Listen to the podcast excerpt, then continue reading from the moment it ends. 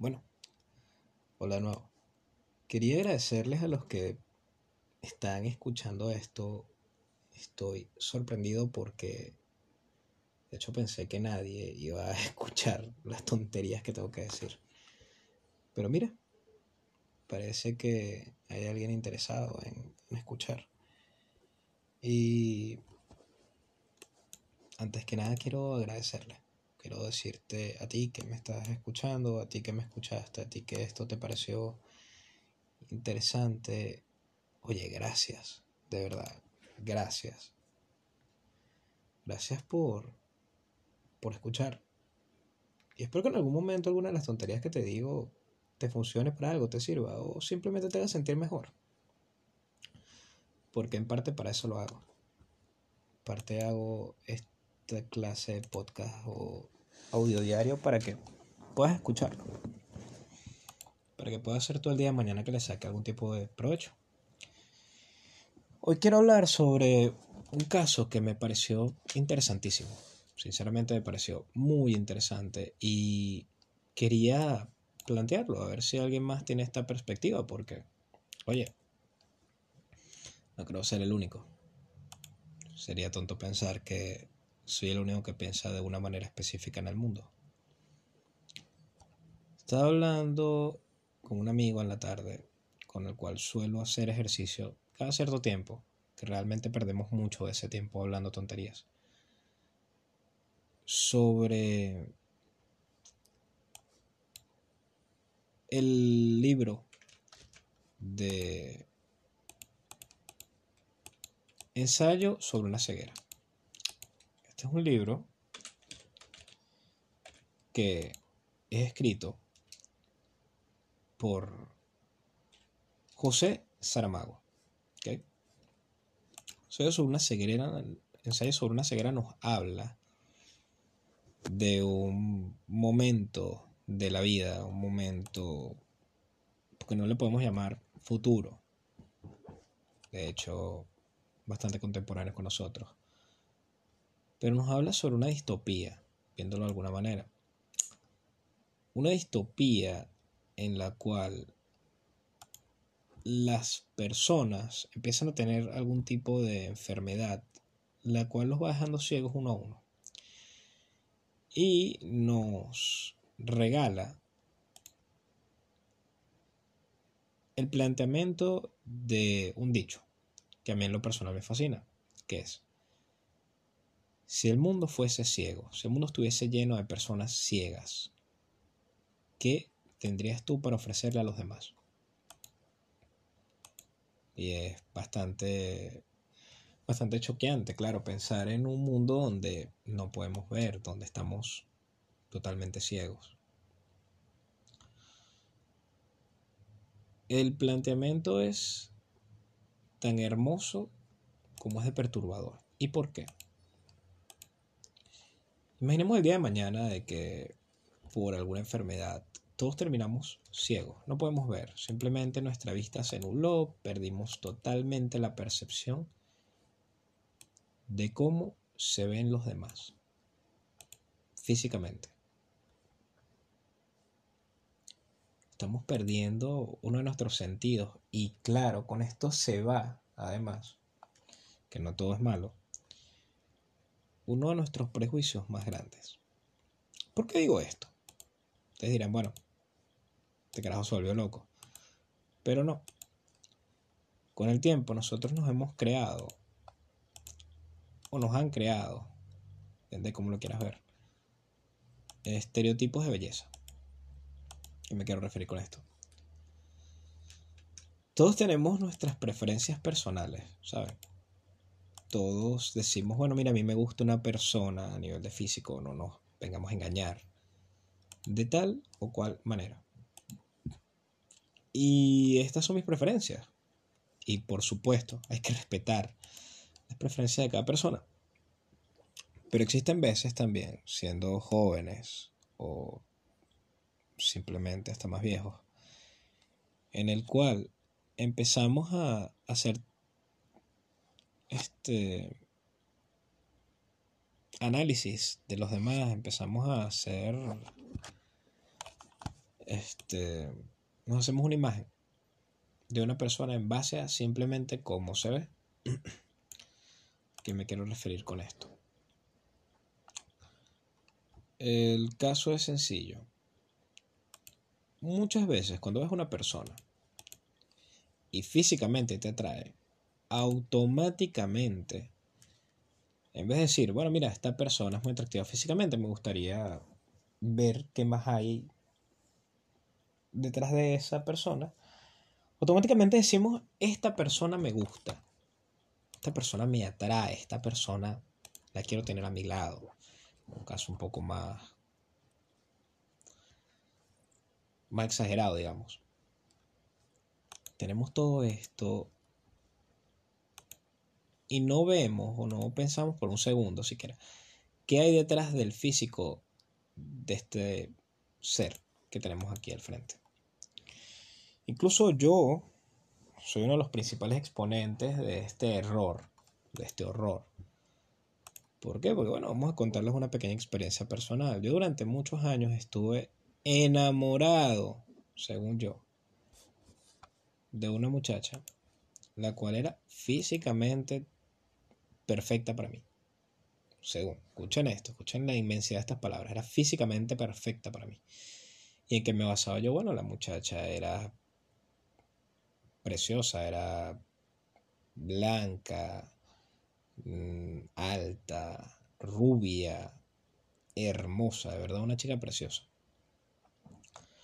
Y de verdad que la chica incluso carismática era. Pero yo llegué al punto de decir que yo estaba enamorado de esta muchacha. Y yo realmente, hasta el sol de hoy, te puedo decir que no me sé su segundo nombre. No sé cuál es su color favorito.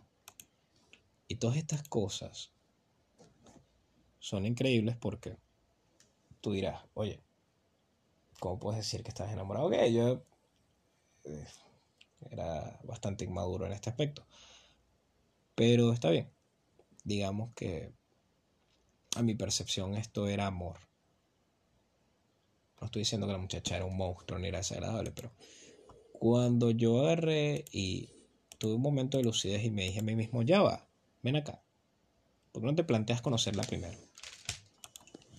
Y me puse a mí mismo el reto de conocer a esta chica. Claro, poniéndome a mí mismo como como un reto personal, intentar no basar en absoluto mi juicio y que no se viese nublado por el físico de esta persona. Cuando yo hago esto, imagínense que la verdad no fue el momento más bonito de mi vida, porque me di cuenta de que esta muchacha que yo tenía al frente no cumplía con lo que yo me planteo para una persona hermosa. Es linda, bellísima, pero no es hermosa. Y no existe nada en esta vida más relativo que la belleza. Muchas personas que ven en las cosas que a mí me parecen horribles belleza y hay cosas que yo percibo como increíblemente hermosas y otro me puede decir, coño hermano, estás loco. Pero sí, me planteé esto. Mi decepción fue rotunda.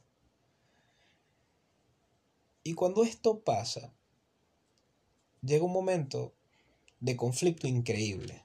¿Por qué? Que la persona que yo estaba enamorado, wow, no es lo que yo esperaba y me sentí mal. Y me dije a mí mismo, no, pero esta persona que me decepcionó porque no era como yo pensaba y ahí fue donde yo tuve un momento de parón y dije, ya va, momento. En ningún momento yo te creo expectativas. Tú fuiste tan soperuta, ¿no? Que de hecho toda expectativa que te hiciste de ella, te la hiciste tú, o sea, te estás decepcionando a ti mismo. Y fue un shock bastante grande. ¿Por qué hablo de esto? porque últimamente me ha choqueado mucho un tema. Debieron haber visto por las redes sociales, si están mucho tiempo en Facebook, Twitter, el caso de Devon Erickson. Devon Erickson es un muchacho, ¿ok? De unos 20 años, el cual causó un tiroteo, o fue coautor de un tiroteo una escuela en Estados Unidos, en el estado de Colorado. Y hoy no vengo a juzgar realmente lo que hizo Devon de una manera a profundidad, pero Devon, que cometió esta, este tiroteo y asesina a uno de sus compañeros en el proceso. Eh, su compañero mm, era un muchacho, para escribírselos, poco gordito, con anteojos, acné. Y tenemos por otro lado a Devon. Devon es un muchacho que, si lo ves físicamente, es alto, blanco, caucásico, o sea, no, quiero ofender a nadie, pero alto, blanco, con anteojos. Un muchacho con rasgos bastante finos, al contrario de su compañero. Y muchas personas por las redes sociales, algunos muy en broma, pero algunos muy en serio, que es lo, traumatizante, decían y argumentaban que Deon era, y cito, demasiado lindo para ir a la cárcel y que deberían liberarlo, porque él podía cambiar, porque era una persona bonita físicamente. Esto evidentemente me escandalizó de una manera que no puedo ni escribirle porque la gente está basando, está haciendo juicio en base a cómo se ve una persona. Y están pidiendo su liberación. ¿Por qué? Porque esta persona es atractiva. De verdad es terrorífico pensar, siquiera tener la idea, tener esta imagen mental de que estamos haciendo juicios en base a nuestra percepción de la belleza. Así como lo escuchan. Esta persona es bonita y por ende esta persona no puede ser mala. Creo que no hay pensamiento más aterrador. Pero así es la realidad. Así vivimos en el mundo. Recuerdo que cuando estaba estudiando leyes, uno de mis profesores, el cual recuerdo con muchísimo cariño y no tienen ni idea, me dijo una cosa que hasta el sol de hoy me persigue, que es, la moral tiene matices estéticas. ¿A qué nos referimos con esto? Cuando, por ejemplo, para ponerte el ejemplo más claro que yo he tenido durante todo este tiempo, matas a una mosca, ¿ok? No pasa nada, porque a nuestro parecer la mosca es fea, es asquerosa y, ¿ok? La mosca se para sobre popó, se para sobre basura. Pero la mosca dentro de la naturaleza tiene una función. Existe una función de una mosca en la naturaleza. Por otro lado tenemos una mariposa. La mariposa es bonita, tiene muchos colores, su vuelo es bastante grácil. Matas a una mariposa y matas a una mosca. Dos personas totalmente iguales, digamos que son hermanos, de la misma edad, gemelos. Uno de los niños mata a una mosca y el otro mata a una mariposa.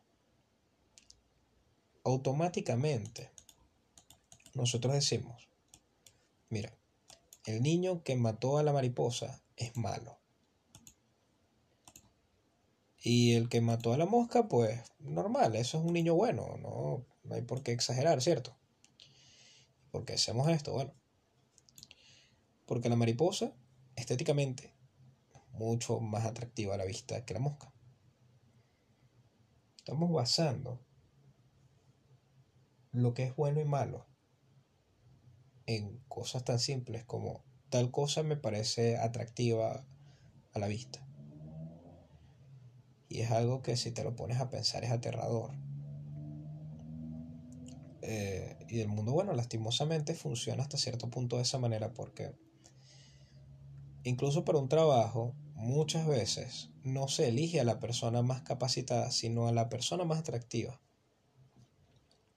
Y esto está científicamente comprobado. Hay un estudio.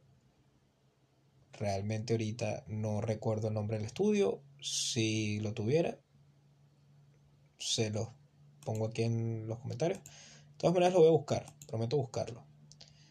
Pero el punto es que nosotros estamos basando cosas como si algo es bueno o malo en base a esto, en base al físico. Y es aterrador. Realmente es muy aterrador. Porque también esto me recuerda a un mundo feliz, a cierto punto. Este libro se plantea algo todavía más complicado y más terrible, de alguna manera. En un mundo feliz vive en una distopía en la cual desde tu nacimiento se te califica para ver si eres parte de las personas que dirigen al mundo o las que no. es simple, saben que bueno, si eres, si cumples con ciertos estándares físicos.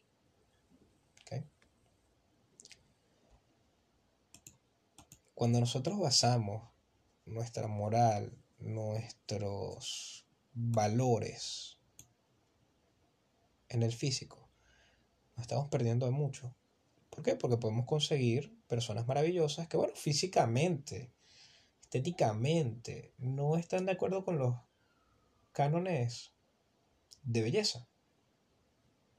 Yo mismo no entro dentro de los cánones universales de belleza. Soy un muchacho más bien bajito, mi cabello no es precisamente lacio, no soy lo que mucha gente consideraría atractivo. Que la verdad es que ni yo mismo hasta cierto punto me considero atractivo. Imagínense. Y incluso de pequeño tuve problemas con esto porque, sí, para el que me escucha, yo soy un muchacho de Venezuela. Y soy el común denominador que puedes encontrar en esta tierra. Un muchacho no tan alto, moreno, cabello rulo. Mis dientes no son precisamente perfectos. Mi cara no es precisamente perfecta. E imagínense el nivel de que ya hemos llegado, de que podemos intentar distinguir, vamos a intentar hacer un análisis de lo que sería una persona físicamente perfecta. Volviendo de nuevo, ensayo sobre una ceguera. Este libro tiene un concepto que, pese a ser planteado de una manera magnífica, no es nuevo. No es nuevo. Porque existe también un dicho que a mí me encanta repetir, que es, si el mundo fuese ciego, Imaginémonos esto, el mundo es completamente ciego. ¿Qué tendrías tú para ofrecerle a los demás? Wow. ¿Qué tienes tú para ofrecer más allá de una cara bonita? Que no tiene absolutamente nada de malo, ojo. No estoy satanizando la belleza. Pero además de una cara bonita, además de ser alto y de cumplir con estos cánones, ¿qué más tienes para ofrecer? Y es aterrador pensar en esto. Es aterrador pensar en que lleguemos en nuestra vida a algún punto donde se pueda definir o nos puedan juzgar si somos buenos o malos dependiendo de esto, dependiendo de la belleza. Eh, yo mismo, como les digo, pasé por todo esto. Pasé por desilusiones y por ilusiones. Y el valor de este, de este capítulo de hoy es eso, es plantearnos, oye, tenemos que ofrecer algo más allá de nuestro físico. Y la verdad es que sí, que todos podemos ofrecer algo más allá, todos podemos regalarle a alguien nuestro tiempo y nuestro pensamiento. Podemos colaborar también para hacer un mundo en el cual podamos superar esta barrera. Cuando superemos esta barrera, van a haber cosas que van a desaparecer casi automáticamente, como por ejemplo el racismo, que es una cosa que también, siéndole sincero, me aterra. Que podamos juzgar a alguien por su color de piel, por su manera de vestir. Y claro, hay factores que sí funcionarían para poder, digamos, sacar nuestros propios autoconceptos, pero nunca juzgar que no se sabe el día de mañana qué personas nos podemos encontrar y qué oportunidades podemos perder simplemente por querer basarnos en algo tan vacío y tan frívolo como el físico. Cambiando un poco de tema, ¿cómo han estado? Yo sinceramente espero que muy bien. Les soy sincero, estos días no han sido fáciles, por lo menos para mí si escucharon los capítulos anteriores, pues todavía estoy en ese proceso de sanación, de perdonarme a mí mismo por cosas que hice. Pero gracias a una de mis grandes amigas, he estado mejorando en este aspecto, porque ella me hizo entender que nuestras acciones no definen quiénes somos. ¿Qué me refiero con esto? El hecho de que tú hayas hecho algo malo no te hace automáticamente una mala persona. ¿Ok? Y es algo que yo dije, bueno, mira, depende, depende de lo que hagas. Pero la verdad es que no depende. Hay gente que tiene malos momentos y malas decisiones. Creo que esto hablé anteriormente. La verdad no lo recuerdo, pero... La verdad es que no vas a ser la primera ni la última persona que haga algo malo. Y claro, la idea tampoco es que sigas haciendo y obrando mal, sabiendo evidentemente que hiciste algo malo, por favor. Pero, vamos a poner un ejemplo. Yo cometí un error con una pareja y es el error que me ha estado persiguiendo hasta el sol de hoy. Pero ella me hizo plantearme la siguiente pregunta, oye, Sam, tú eres la primera persona que hace este mal, que hace este daño? Y yo evidentemente contesté, bueno, no, en el mundo debe haber personas que hayan hecho lo mismo que yo, que hayan pasado por lo mismo que yo, pero miles de personas. Ok. Eh, significa que todas las personas que hicieron lo mismo, que pasaron por lo mismo que tú, son malas o van a dejar de vivir por eso. Y yo, bueno, supongo que no. Ok. Si tú sabes que lo que hiciste estuvo mal, ¿qué estás haciendo al respecto? Le dije, bueno, no, mira, yo de verdad me quisiera disculpar con esta muchacha. Y ok, eso está bien. Pero ¿qué estás haciendo tú al respecto? Y yo, bueno, la realidad es que precisamente con ella no puedo hacer nada. Esta persona me sacó completamente de su vida y con justa razón. Ok, pero ¿estás haciendo algo al respecto? Ok, pero no puedo hacer nada al respecto. No, no, sí puedes. Pero puedes hacer algo por la persona más importante de tu vida, que eres tú. Coño, es verdad. Lo único que yo puedo hacer al respecto, realmente, para no volver a pasar por esta situación en la que estoy, que no se la recomiendo absolutamente a nadie, es algo tan simple como intentar hacerlo de nuevo, intentar aprender de lo que hice e intentar cambiar. Algo tan simple algo tan simple que yo no veía en el momento, porque desde la perspectiva en la que estaba no podía verlo. Como intenta cambiar, intenta mejorar. Cuando uno está nublado por la culpa, por la tristeza, por esos pensamientos, no puede ver algo que realmente es esencial y es simple. ¿De verdad hiciste algo malo? ¿De verdad la pusiste con una persona y la verdad es que ya a este punto no tiene arreglo, ok.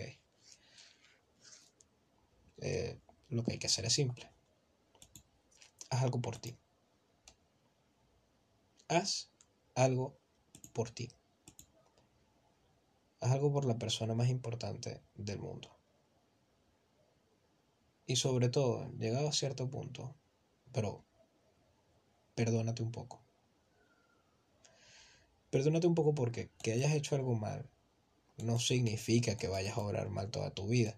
Si lo llegas a hacer, ahí sí te digo, mira, deberías ir a buscar ayuda profesional.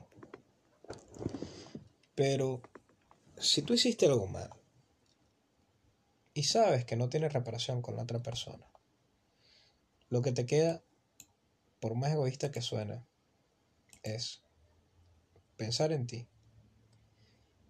e intentar hacer las cosas bien por ti esta vez. Intentar no volver a cometer el mismo error, porque al final el que lleva la carga eres tú. Y supongo que la moraleja del día de hoy vendría siendo eso. Intenta siempre conocer y ver las cosas, como dice en el Rey León, más allá de lo que ves. Y en el momento en el cual la arruines con alguien, no te juzgues tan duramente. No eres la primera persona que va a hacer daño, no es la primera persona que va a recibir daño. Así que espero que por lo menos, aunque no te haya ayudado con la última reflexión, te haya entretenido un momento. A mí me gustó hablar contigo me gustó hablar contigo que estás escuchando esto. Y, oye, gracias, gracias por escucharme, de verdad. Espero que tengas un lindo día, que hoy la pases bien, que, oye, no sé, que te consigas a una persona agradable en la calle, que tengas un lindo recuerdo. Mm, mis redes sociales son Samuel Curvelo. Puedes conseguir como Samuel González en Facebook. Si en algún momento necesitas mi ayuda, ahí voy a estar para ti. En algún momento simplemente quieres hablar de cualquier tontería, no sé. Yo puedo estar ahí. Y si no, al menos podemos hablar un rato. Si alguien quiere opinar, yo voy a estar. De verdad, muchas gracias por escucharme. Muchas gracias por por simplemente escuchar esto. Mm, y bueno, te deseo una excelente noche, un excelente día. Eh, a ti, a la persona que te hice daño en algún punto, si vuelves a escuchar o si llegas a escuchar esto, eh, me disculpo. Si en algún momento sintiste que me hiciste daño, te perdono y muchas gracias por los momentos bonitos. De todas maneras, sabes que siempre voy a estar dispuesto a escucharte y hablar. Gracias a ti de nuevo por esta velada que estamos viviendo. Tengo una linda noche. Te quiero, si no te lo han dicho hoy. te lo digo yo. Te quiero.